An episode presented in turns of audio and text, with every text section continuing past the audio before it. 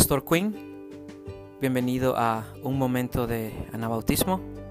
¿Cómo está? ¿Cómo está? Y gracias por el tiempo que nos ha regalado hoy. Pastor Quinn, eh, bienvenido. ¿Cómo está usted hoy?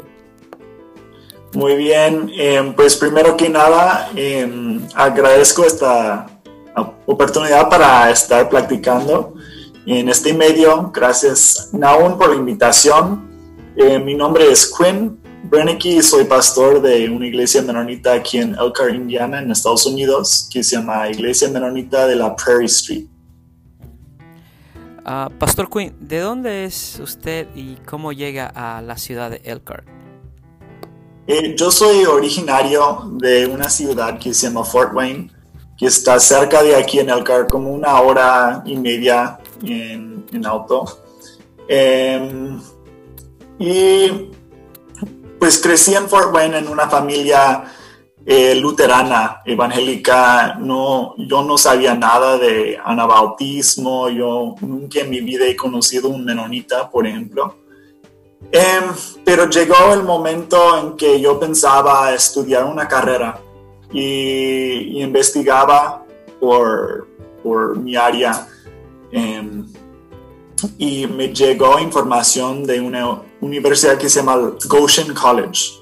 Em, y pues terminé estudiando allá y no supe al principio, pero al final de cuentas supe que es una universidad menonita, anabautista, y allí eh, comencé a conocer más de la fe anabautista y creo que me, pues me encontré allá eh, como en casa, ¿no? Con personas y una comunidad donde realmente eh, yo vi em, cosas que, me interesaban, ¿no? Cosas que me llamó mucho la atención y me sentí súper cómodo allá. Entonces yo creo que eso fue como el, el comenzar de mi proceso a llegar a ser anabautista. Es bien interesante, ¿no? Que cómo, cómo usted descubre Goshen College y el seminario. Em, Pastor Quinn, usted como un hombre blanco, ¿cómo entiende el anabautismo? ¿Qué significa menonita o anabautismo para usted? Bueno, es interesante la pregunta porque tomas en cuenta pues mi contexto, ¿no? Yo soy americano, em, vengo de una comunidad americana eh, de personas em, gringas, digamos, o, blancas. Em, y eso tiene mucho que ver con este, mi, proceso personal. Entonces, quiero decir que al principio, cuando yo conocí los menonitas, yo creo que como muchas y como muchos, por la primera vez yo pensaba en los Amish, ¿no? En esas comunidades más tradicionales. Em, yo creo que en México, por ejemplo, cuando uno dice menonita, piensa en esas comunidades eh, donde venden queso, por ejemplo, eh, con tradiciones, con, con trajes eh, como más este, tradicionales y, sencillas. Entonces, cuando llegué a la Goshen College y me dijeron que es una universidad menonita, yo pensaba, oh, entonces me tengo que vestir como ellos, no como los Amish. Así pensaba yo y, yo dije a mi papá, pues ¿cómo pueden ser menonitas si están vestidos así y tienen autos? Entonces eso fue mi primera idea. Em, después eh, comencé a entender que los menonitas eh, son muy diversas. O sea, no, no podemos decir que un menonita es así porque hay muchos menonitas y muchas creencias, muchas tradiciones. Em, entonces me di cuenta en, esta área que muchos menonitas que sí son, son blancos, em, cantan los himnos tradicionales, em, usan la liturgia en su alabanza los domingos, por ejemplo, pero que tienen una teología anabautista que abraza los temas de la paz, de la comunidad, por ejemplo. Em, pero em, yo creo que no me di cuenta de que anabautismo es mucho más amplio que eso hasta que fui por la primera vez al sur de Texas, el estado más sur de Estados Unidos. y viví por un tiempo en la frontera con México. Eh, me congregué en una iglesia menonita allá. En esta iglesia es muy parecida a cualquier iglesia evangélica que se encuentra entre los latinos en Estados Unidos, por ejemplo, o en Latinoamérica. Cantamos coritos em, o, alabanzas. Em, experimentamos con las emociones, por ejemplo. Eh, fue una iglesia eh, chiquita, solidaria, con mucho amor, mucha comunidad. Me sentí en familia allá con los hermanos de la iglesia menonita. Se llama Iglesia Menonita Buenas Nuevas en San Juan, Texas.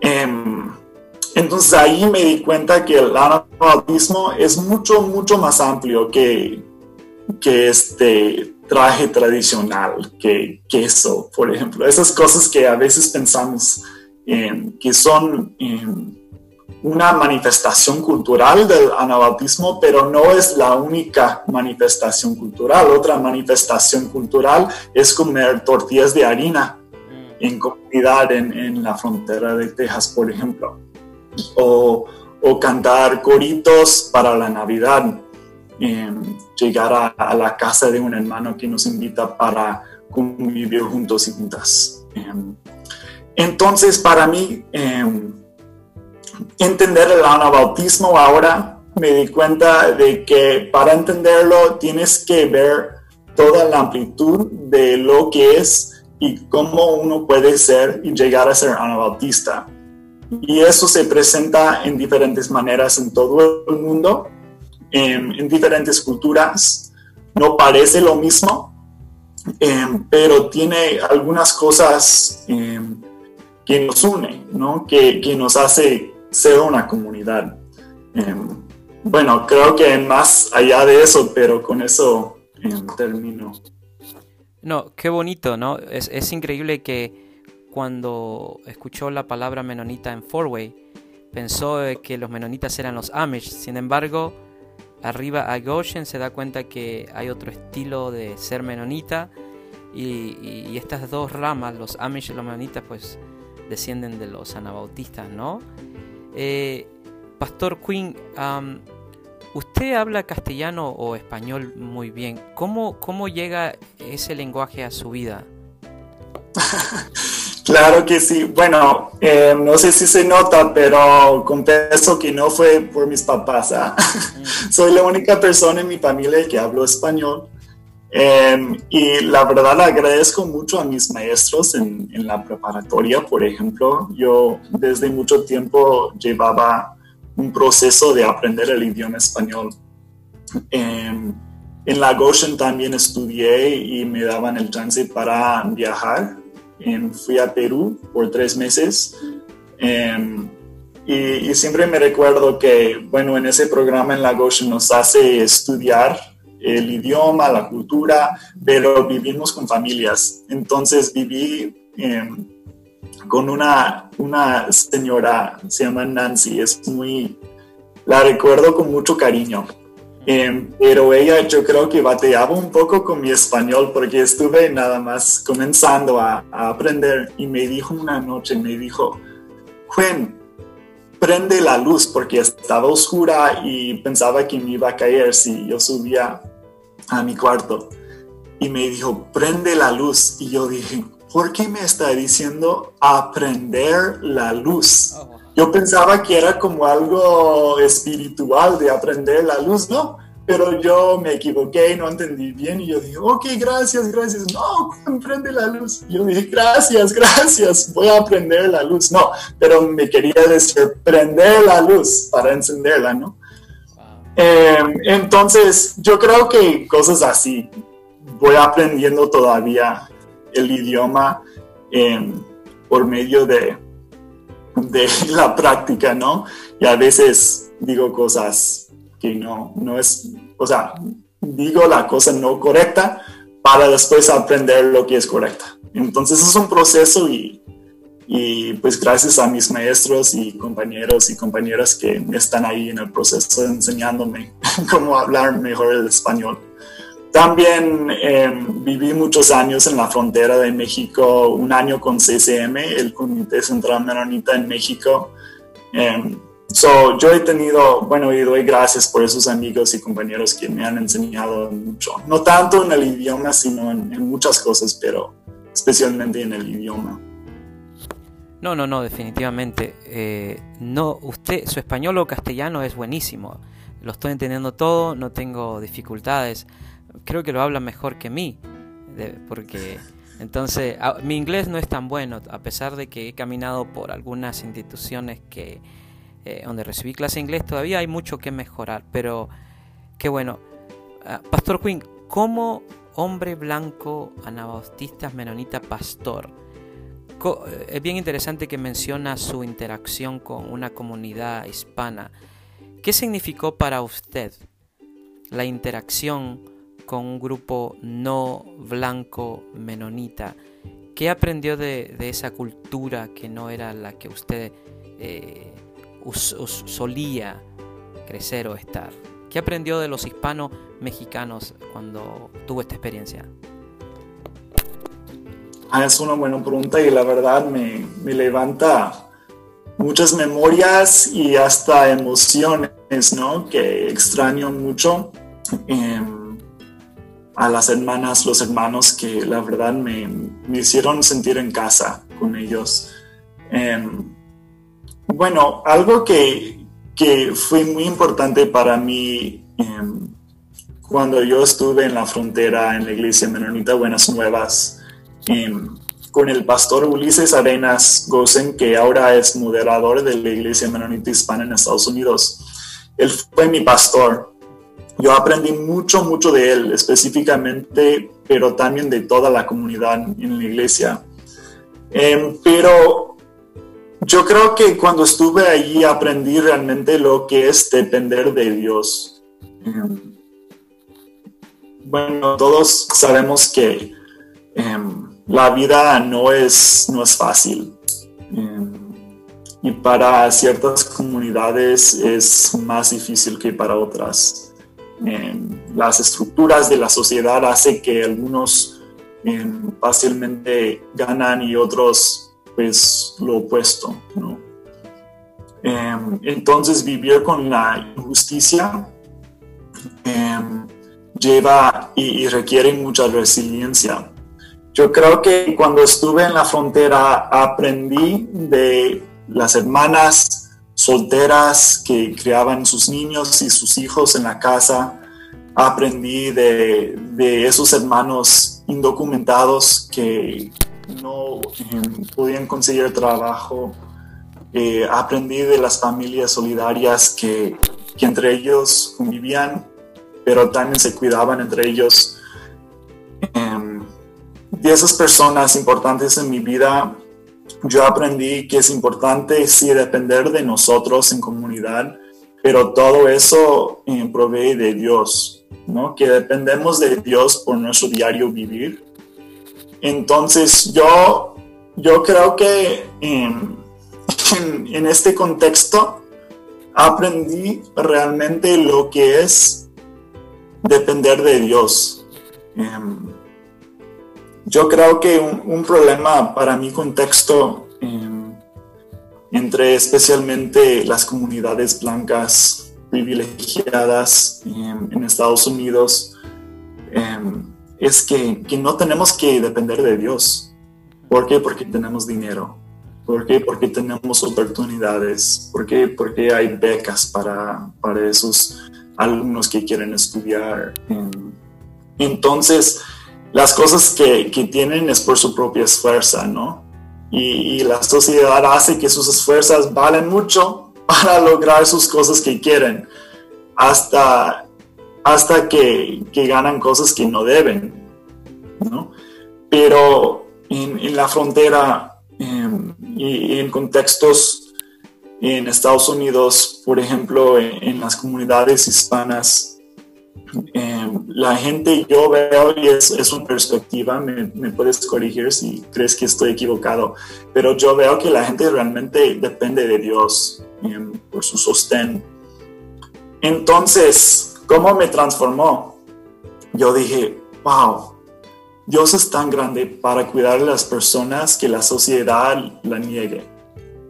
Dios es tan grande para em, amar a las personas em, que, la sociedad ni siquiera toma en cuenta. Em, y son esas personas que, me enseñan a mí también en, esos momentos más difíciles de mi vida, eh, cuando yo tengo retos que, que, no sé cómo vencer, yo pienso en, las hermanas, los hermanos que, que, viven diariamente por la voluntad de Dios y por la gracia de Dios. Em, es, una, es una espiritualidad de, que representa una fuerte conexión con Dios, una cercanía que, que todavía estoy aprendiendo. ¿no? Mi, mi, mi, propia, mi propia fe está creciendo gracias a, a los ejemplos de, de, las hermanas y los hermanos que, que me han dado todo, o sea, me, me, me hicieron sentir en casa, me, me, daban una familia más que eso, me enseñaron y me daban el ejemplo de, de la fe, de lo que es realmente confiar que Dios nos, nos tiene en sostenido, que Dios va a protegernos, va a cuidarnos y que más que eso tiene algo mejor después, ¿no? Que la historia de, este mundo no termina con la injusticia, sino con, el chalón, con el reino de Dios. Y, realmente está aquí, creciendo y está creciendo en, en las comunidades latinas que aprenden a compartir, que aprenden a, alabar a Dios, que aprenden a convivir juntas y juntos en, comunidad. Qué bueno, o sea, dijo tanto que puedo crear varias preguntas, ¿no? Una es ese el, privilegio, ¿no? De vivir en un país rico y, también a la misma vez tener una piel que le da cierto eh, favoritismo algunas veces, ¿no? Entonces, eso ayuda mucho. Y, vivir en un país rico, con una piel que alguna vez da cierto favoritismo. Y, segundo, este, un, país que, que, que, algunas veces se enfoca más, no sé, capaz que estoy mal, en la, en la parte individualista, ¿no? Donde soy yo, es, es, mi, mi, vida, yo puedo solo y, y no necesito depender de, la fe. Eh, en un contexto, donde, en países, eh, ya sea África, Asia o Latinoamérica, donde no se sabe lo que se va a comer la próxima vez, hay gente que no sabe qué va a comer, no, no sabe dónde va a dormir, es un contexto de pobreza.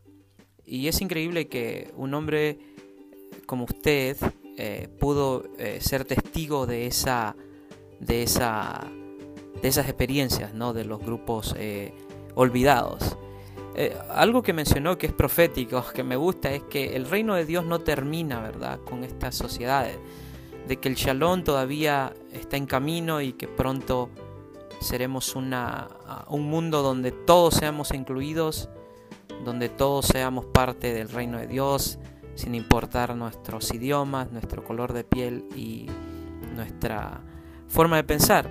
Eh, es bonito que eh, sea parte usted o sea testigo de cómo Dios trabaja con los grupos marginados. Pastor Quinn, usted como pastor menonita, hombre blanco, ¿cómo ve usted el rol de la iglesia blanca menonita en la comunidad local? Em, bueno, yo creo que quiero este, aportar un poco más de lo que mencionaba antes y, tiene que ver con tu pregunta de, la iglesia, ¿no? Y, cómo seamos la iglesia.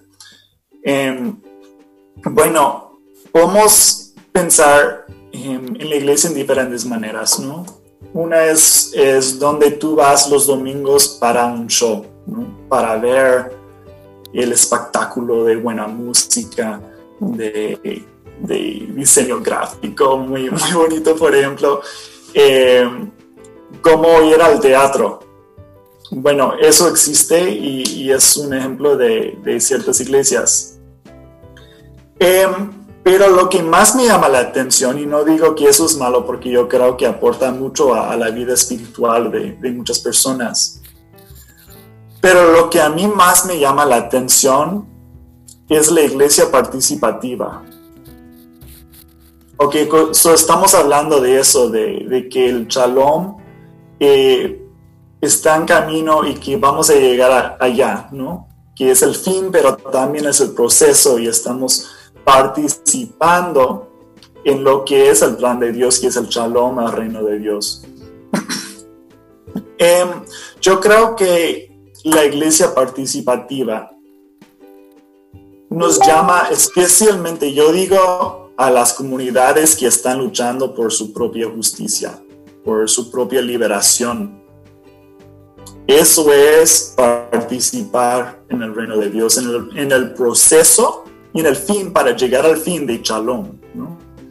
Em, entonces, para mí, siendo una persona que viene de, una comunidad, como mencionaste, una comunidad blanca que recibe beneficios, eh, sin importar pues lo que aportamos, ¿no? Es, es cómo se estructura la sociedad.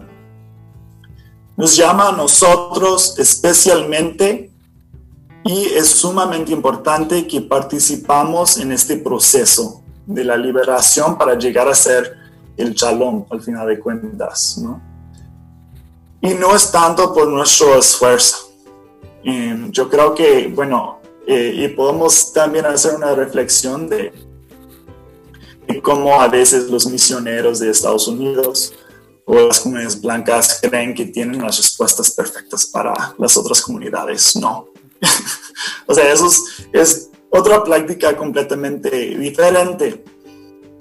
Em, pero lo que quiero decir es participar en, este proceso es una invitación de Dios nos requiere comenzar un proceso personal para cada uno y cada una. Para mí este proceso es creer que yo no tengo las respuestas para otras comunidades, sino em, las respuestas que yo recibo de Dios por, la meditación en las escrituras, por la oración, por el discernimiento comunitario, por ejemplo. Em, entonces, para mí, entrar en este proceso es también un proceso personal, pero es un proceso comunitario también, em, que Dios nos está invitando a toda su iglesia. Em, yo digo a, las iglesias anabautistas, a las diferentes congregaciones, pero a, la comunión de todos cristianos en el mundo para participar en el proceso del reino de Dios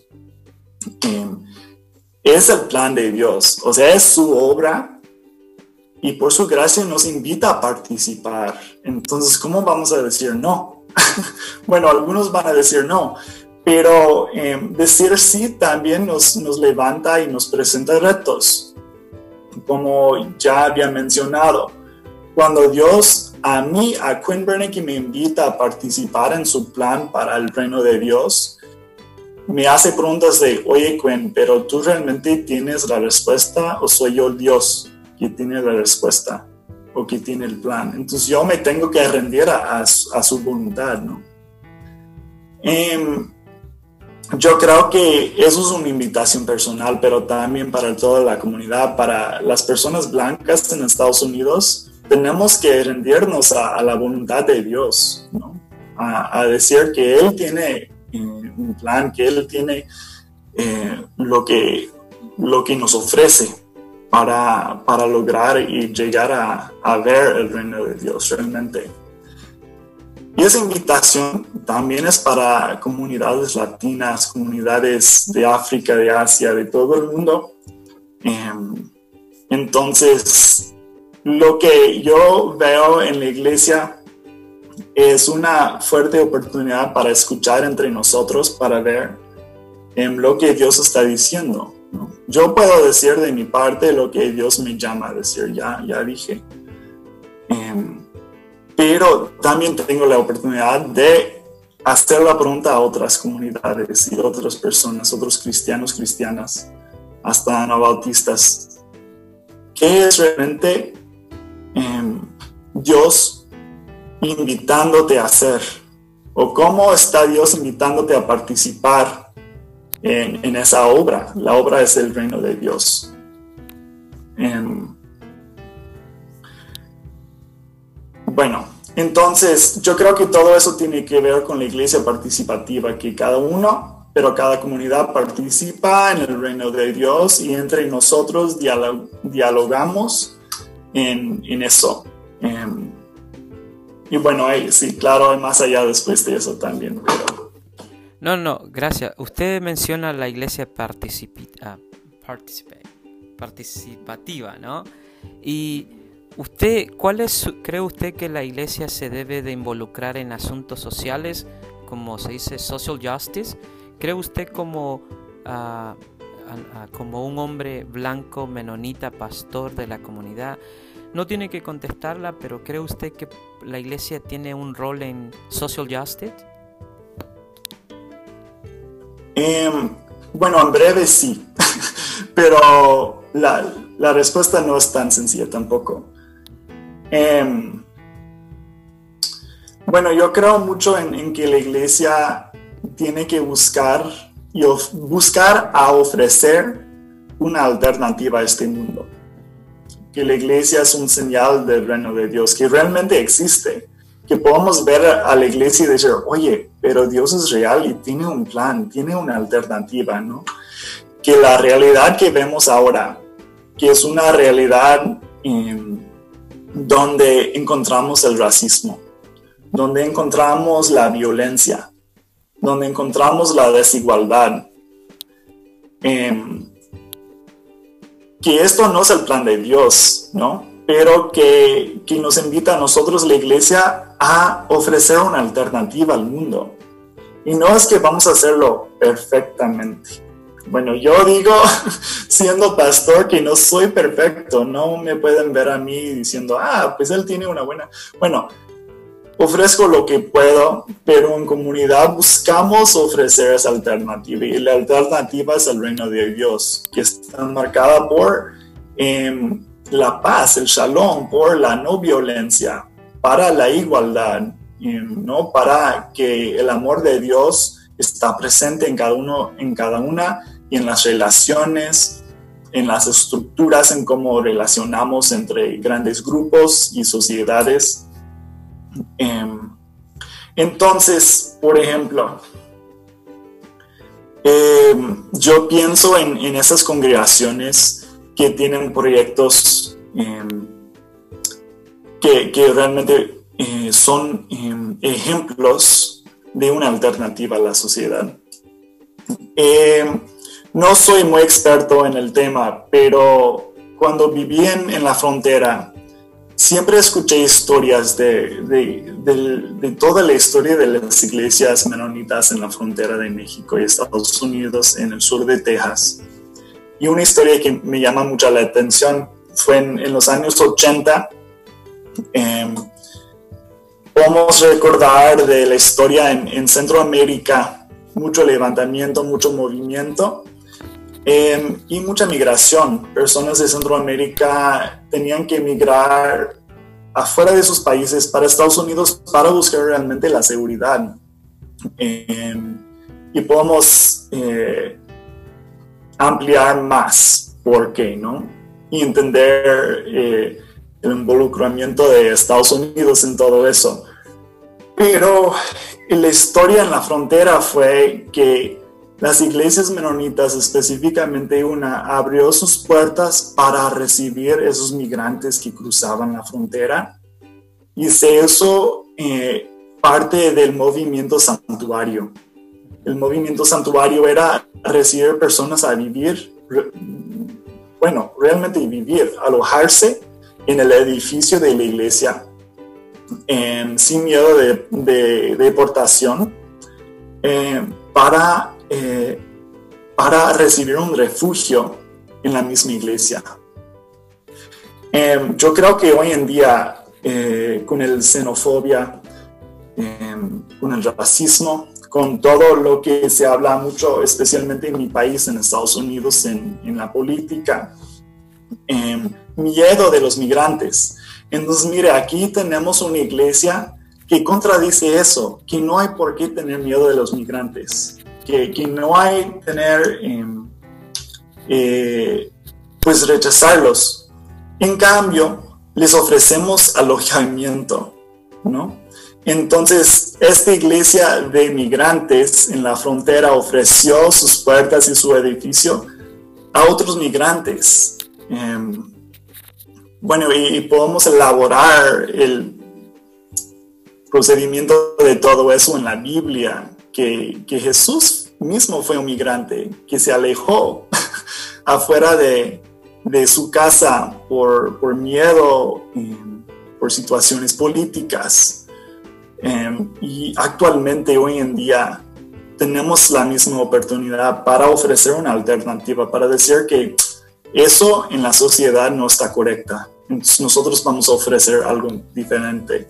No es correcto que los migrantes que entran a Estados Unidos tienen que tener miedo. Entonces, la iglesia ofrece un refugio, un lugar de no tener miedo, de alojamiento, de, de un lugar de bienvenida para ellos. Em, entonces, si la iglesia tiene que participar en justicia eh, social, digo, eh, bueno, si eso se llama justicia social, y yo creo que sí, bueno, sí, tenemos que participar en eso. Pero esto no es el fin, el fin es el reino de Dios, ¿no? Y el reino de Dios tiene mucho que ver con la justicia social. Sí, definitivamente. Eh, eh, en los escritos hebreos se puede eh, descubrir un sinnúmero de textos bíblicos donde Dios está recomendando darle la bienvenida al extranjero, tratar al extranjero con dignidad, tratar al extranjero con respeto. Sin embargo, como humanos, como usted acaba de mencionar, el miedo a, la cultura nueva, miedo a estos inmigrantes que, pueden traer. Eso hace, puede crear en nuestra mente un estrés tóxico, un estrés que nos lleva a bloquear nuestra oportunidad de aprender de otros, ¿no? De otros que no son como nosotros. Y sí, definitivamente hay mucho que aprender ah, eh, para las personas que, que quieren entender la bienvenida al, al extranjero. Estoy seguro que en los escritos hebreos hay un sinnúmero de, de texto. Pastor Quinn, usted mencionó la paz y el chalón, una palabra bastante conocida entre los menonitas. Eh, el significado chalón puede significar muchas cosas, ¿no? Puedo hacerle la pregunta de eh, eh, ¿cuánto tiempo lleva usted navegando en los ríos menonitas Anabautista? ¿Cuánto más o menos? Porque eso me va a llevar a la, a la próxima pregunta. Em, bueno, ya tengo unos 10 años desde que conocí los menonitas por la primera vez. Eh, unas pocas eh, los años que estoy participando en una iglesia menonita anabautista. Pero sí, ha sido un proceso como de 10 años de que estoy participando con los menonitas. Ha sido un proceso de aprendizaje, ¿no? Que lo... Usted mencionó la paz.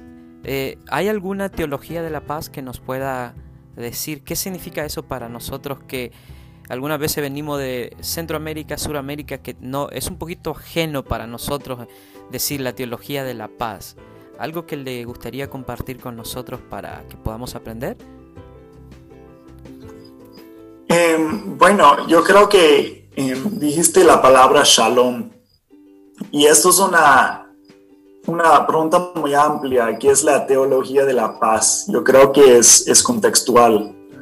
Pero una palabra clave para mí, eh, en, bueno, en mi contexto, yo creo que puede ser una palabra que, que levantamos en, en, muchos contextos. Es, es esa palabra shalom.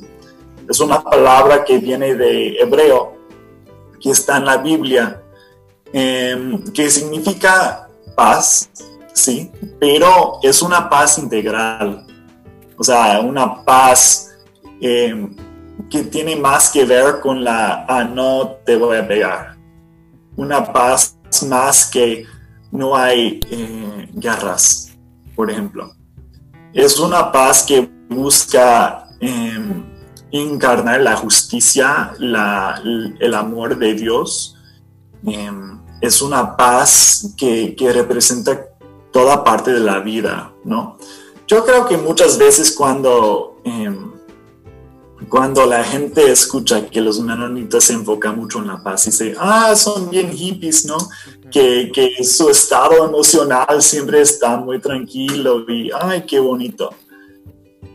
Bueno, eso puede ser, es una parte de la paz, la, la parte más eh, afectiva, emocional, pero es solo una parte, porque también hay la parte social, ¿no? Yo, yo pienso en las familias, ¿cuántas veces hemos tener hemos tenido pleitos o conflictos en la familia, ¿no? Puede ser grandes cosas o entre los niños eh, peleando por un, juguete o, por la última galleta en la mesa, por ejemplo. Son conflictos, ¿no? Y un conflicto no es contra la paz, sino parte del proceso de la paz. Eh, en la familia eh, hay oportunidades para para buscar cómo vivir juntas y juntos con diferentes necesidades, que cada uno em, tiene sus propias necesidades y, buscamos en familia para em, llegar a satisfacerlas. Eh, la parte social, pero también a nivel de la sociedad. Hemos levantado el tema del racismo, por ejemplo, de la desigualdad. ¿Cómo podemos decir que hay la paz? Cuando mi vecino no puede pagar su renta, su luz, cuando yo en mi casa no tengo problemas y, de hecho tengo más eh, que eso, ¿no? ¿Cómo podemos decir que eso es la paz? Entonces la paz incluye también esa dinámica que, se equilibra eh, a que, a nivel de la sociedad eh, no existen estas diferencias eh, eso tiene que ver con la palabra shalom, ¿no? Eh, que es una paz más integral. Nivel sociedad, eh, en la política, también en, lo emocional de una persona. O sea, la teología de la paz para mí es, es integral, tiene que ver con el shalom, con, con un plan más amplio que que esas cosas individuales, sino todas en conjuntas. Em, mencionaste los contextos, por ejemplo, en Centroamérica. Em, y yo creo que muchos contextos en el mundo eh, experimentan con guerras, con ahora más que nada con las extorsiones, em, con este, violencia eh, con armas descontroladas. Bueno, en, mi propia colonia acá en, en Elcar em, vemos eh, la violencia de, pistolas, que gente pierde la vida por em, un descontrol de, que pues están eh, en, una situación que les hace participar en, en balaceras, por ejemplo. ¿Cómo nosotros, la iglesia, podemos decir algo en medio de estos contextos. yo creo que, como acabo de decir antes, es ofrecer una alternativa, ¿no? Yo no puedo decir a nadie em, lo que deben de hacer con su propia injusticia, ¿no? Podemos entender razones por qué la gente terminan usando la violencia para su propia liberación o para resolver sus conflictos. Es una opción, ¿no? Eh, pero una teología de la paz dice, pues también hay otras opciones. Hay otra opción que usar una pistola para resolver tu conflicto. Hay otra opción que terminar con la guerra para resolver los problemas políticos. Entonces, nuestra tarea es imaginar esas alternativas, pero no terminar ahí, sino ponerlas en práctica. Justo eso me motiva, la, Pastor Quinn, a la próxima pregunta, ¿no?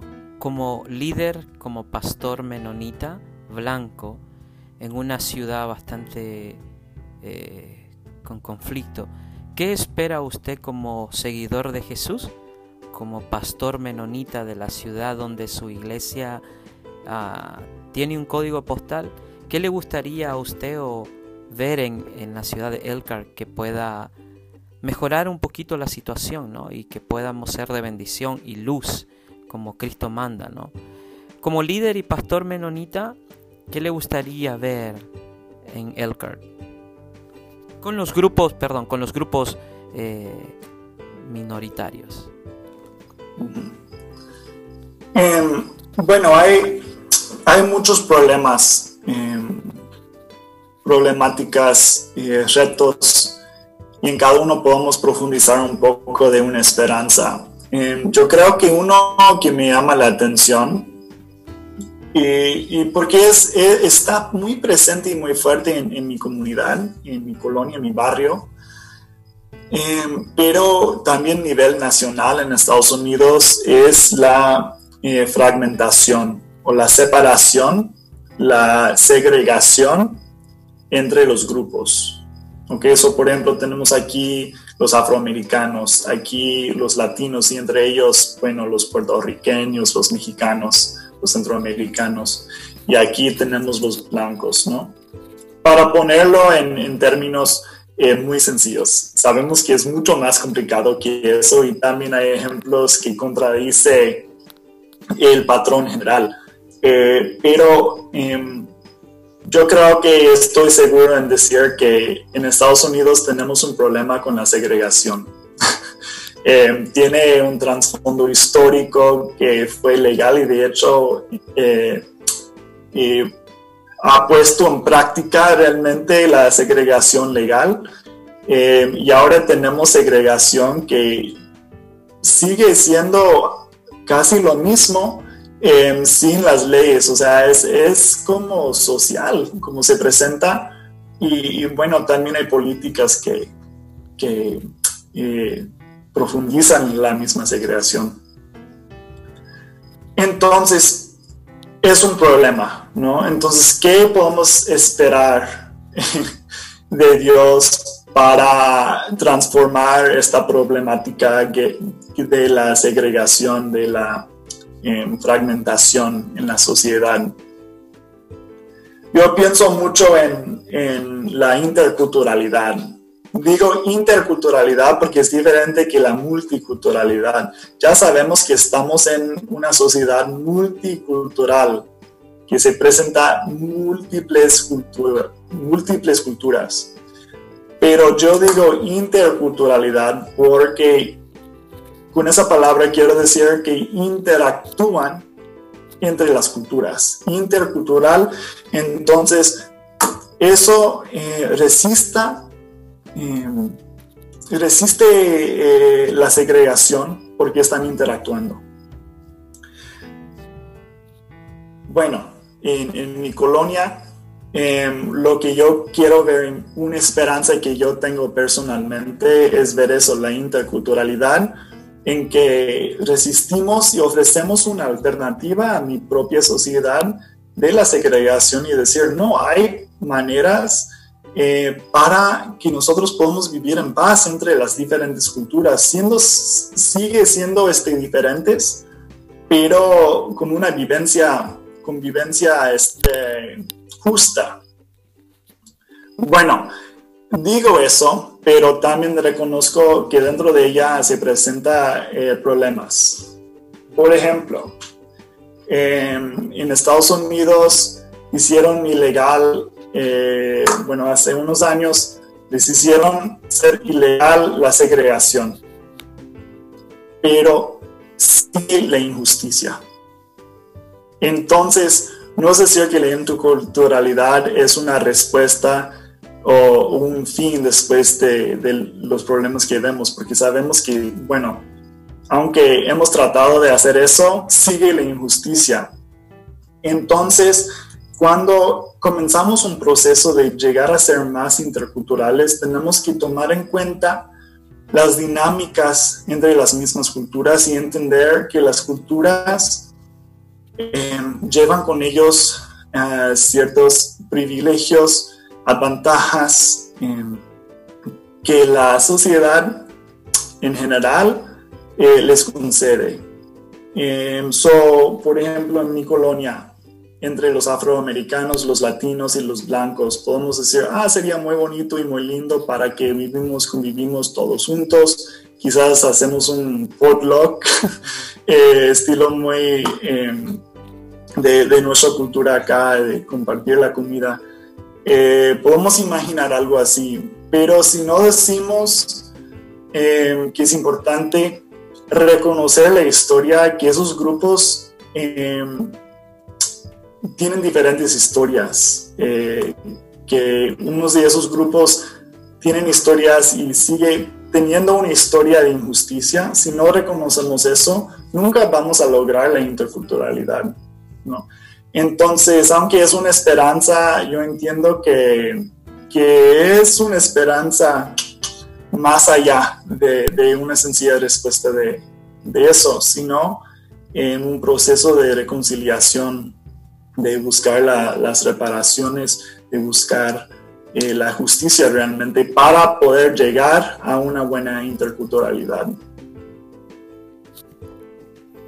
Wow, increíble, ¿no? Qué lindo, ¿no? Saber que nos puede educar. Eh, sí, definitivamente yo reconozco que sí vivimos en un mundo multicultural, pero es difícil la intercultural, ¿verdad?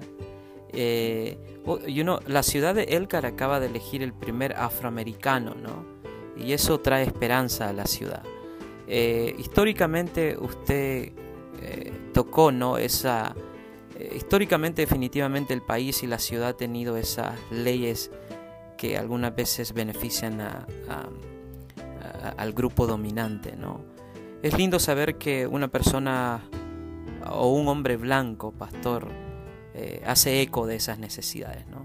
Yo sé que ha de ser difícil para usted porque es un hombre blanco y puede ser criticado, puede ser este, señalado porque estás, debes de apoyar tu propia piel, tu propia, ¿no? Y creo que eso Ah, no sé, puede crear un poquito de, miedo, pero gracias por retarnos, gracias por invitarnos a reflexionar en cómo la iglesia puede venir a ser luz y cómo podemos ser grupos más intencionales con otros.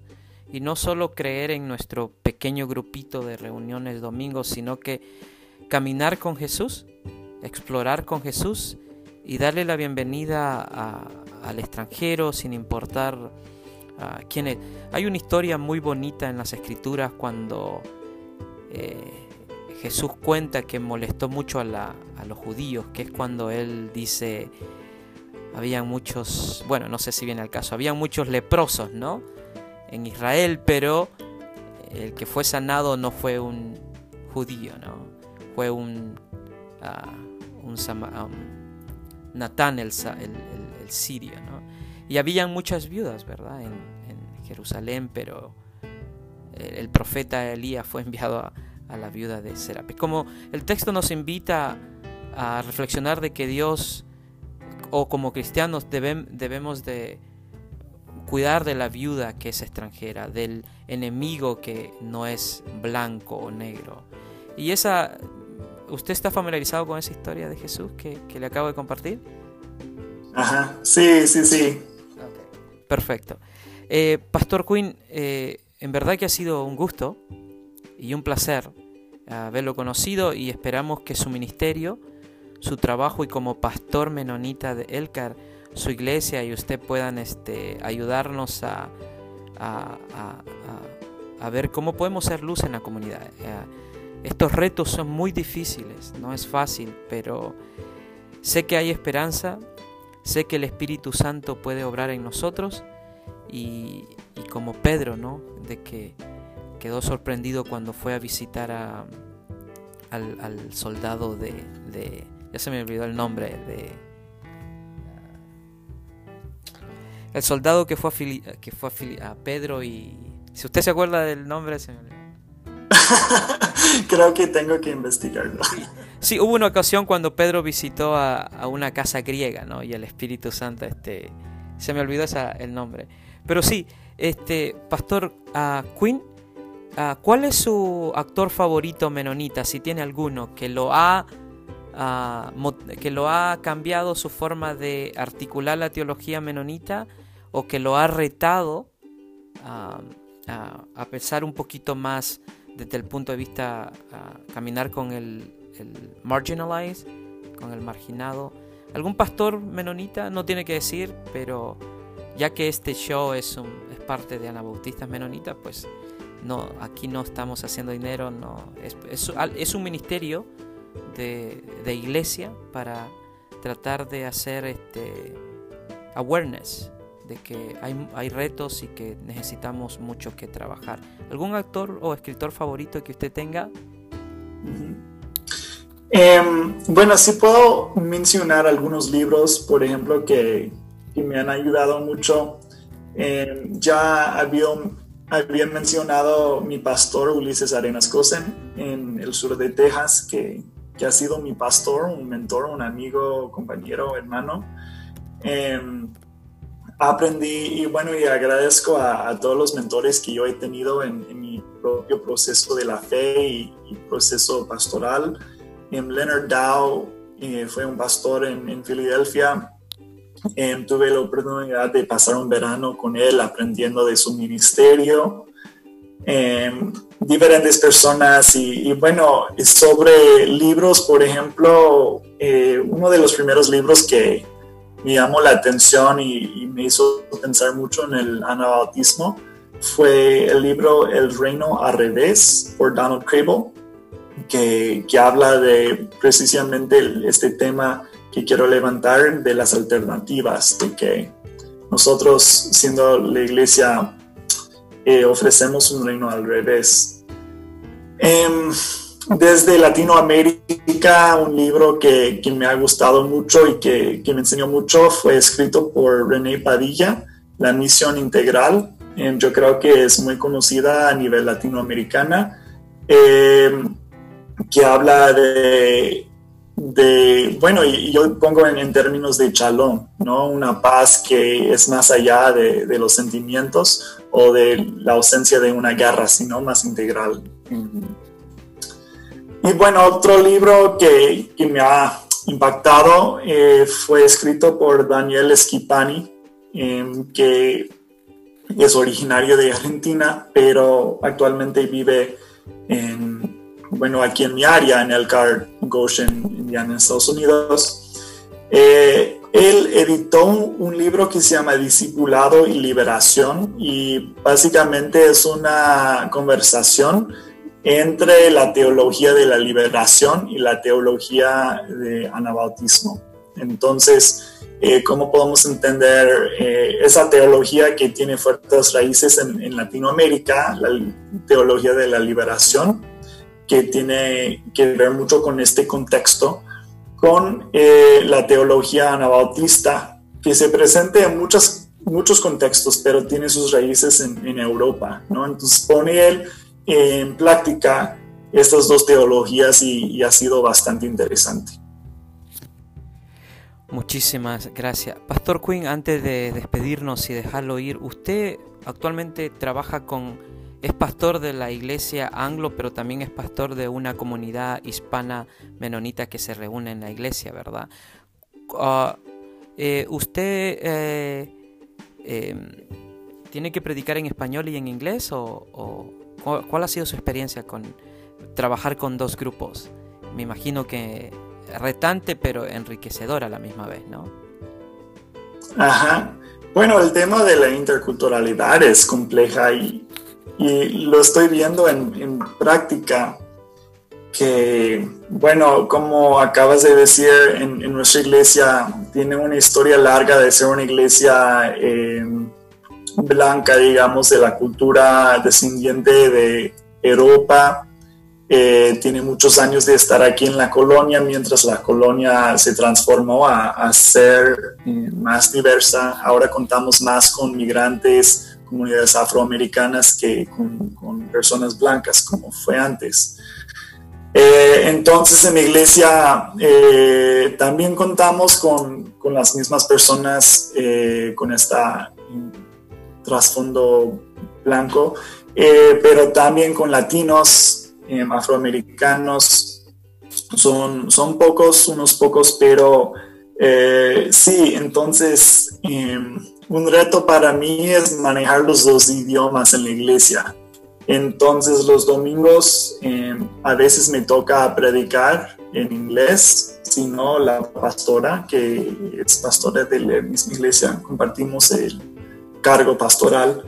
Ella predica también en inglés a veces, yo también a veces, pero em, también eh, me toca predicar en español y, caminar juntos em, con, esas personas que, dominan más el idioma español. Em, abre eh, retos, ¿no?